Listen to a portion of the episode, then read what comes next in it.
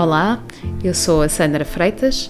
Uh, estou aqui neste podcast porque uh, o meu pai uh, tem doença bipolar.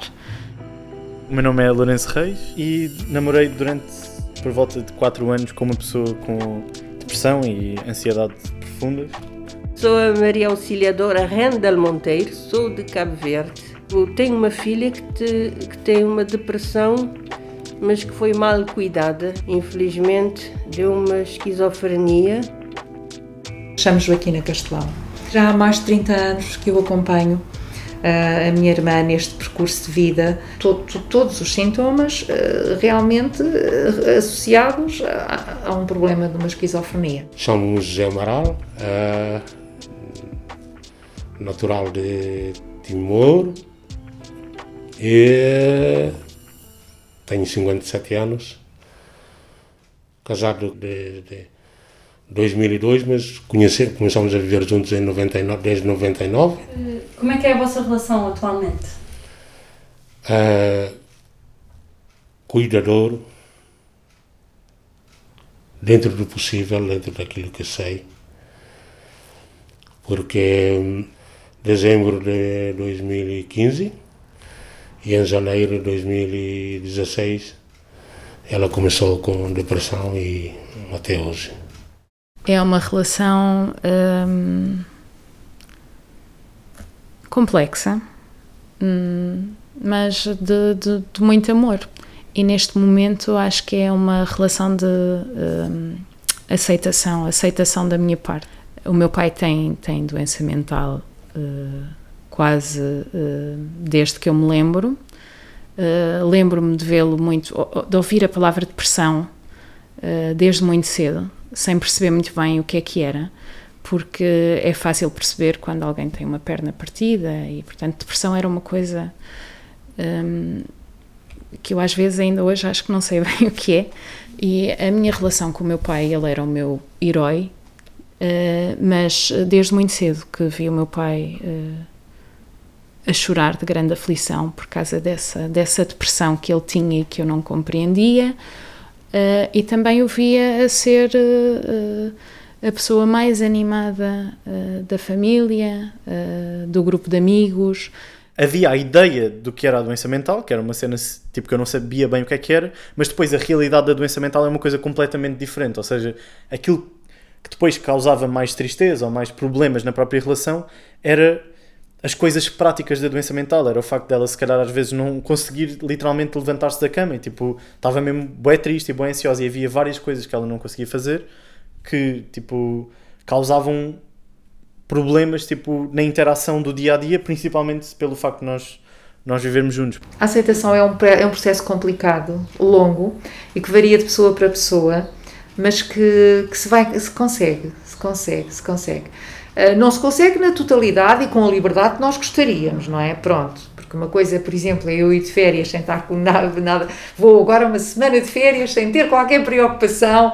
Não, eu vou uma semana de férias, mas tenho que deixar, deixar as coisas mais ou menos orientadas para que fique com apoio, com um pouco de, de, de enfim, de, de, paciência e resiliência, nós conseguimos arranjar algum tempinho para nós, porque também é importante isso é? Também é importante.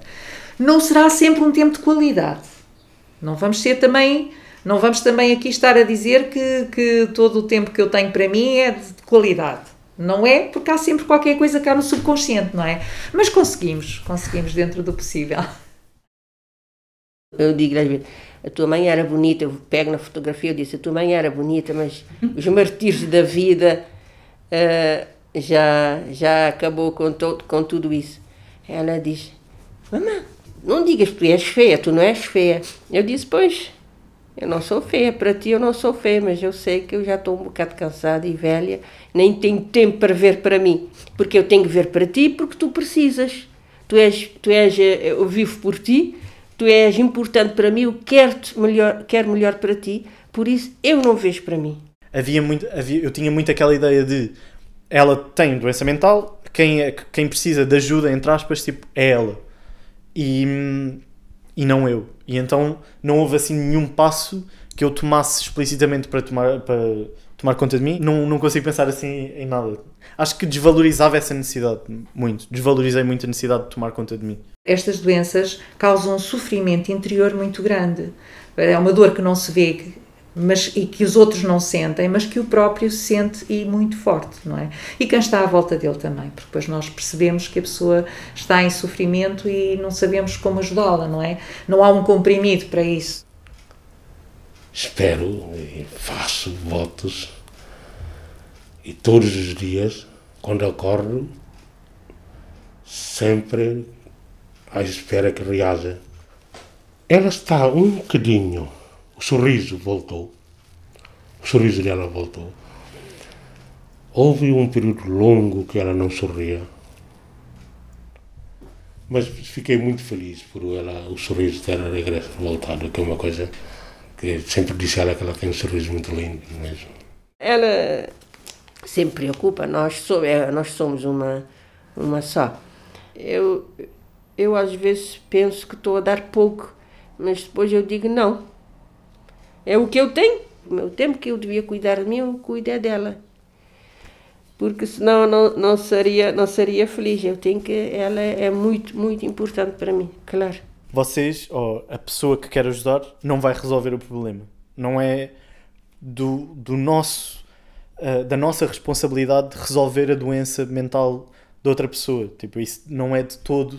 Uh, possível. E aquilo que eu acho é que muitas pessoas que são as tais pessoas que estão a tentar ajudar pessoas com doença mental, entre aspas, elas próprias estão, correm um risco muito maior de também elas desenvolverem doença mental. As, os cuidadores, as pessoas que tentam ajudar, têm que cuidar delas próprias. Eu comecei por dizer que o meu pai era o meu herói. Durante, pelo menos na infância e, e antes de, de, da doença uh, estar de forma tão, tão viva nas nossas, nas nossas vidas. E, e, era, e durante algum tempo não foi, e muitas vezes não é. Uh, mas uh, quando, quando eu faço uma análise retrospectiva, é, porque apesar de tudo, uh, conseguiu, com os altos e baixos da, da doença que tem, conseguiu muita coisa, conseguiu que os filhos uh, estivessem, uh, que tivessem o acompanhamento que ele conseguiu dar, que as coisas corressem bem e tivessem um percurso e portanto eu acho que ele continua a ser, uh, apesar de tudo e das dificuldades todas e dos momentos em que não é, acho que continua a ser esse, esse herói. E eu tento olhar para isso nos dias uh, em que os comportamentos, em que a doença uh, levam a que não seja essa pessoa. Gostava de perguntar se querias acrescentar alguma coisa que não tenhas tido a oportunidade de dizer ou falar e que achas importante. Hum, acho importante, acho importante uh, procurar ajuda. São, são questões que nós temos que ter em linha de conta e que, e que os nossos responsáveis também têm que perceber, porque se realmente nós, uh, uh, uh, o acesso à saúde e aos cuidados de saúde é para todos.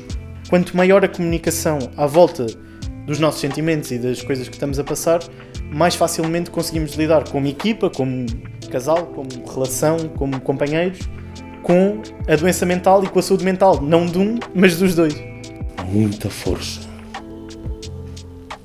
a todos os familiares cuidadores que têm os seus, uh, as suas amadas e amados a frequentarem a área e um obrigado a todos os técnicos da área, embora difícil, têm vindo a conseguir uh, ajudar. Eu queria também uh, agradecer, agradecer essa, este grupo eh, de pessoas que trabalham aqui na área, agradecer de coração aberto, porque eles têm, eles têm uma parte da minha alegria, minha satisfação, meu agradecimento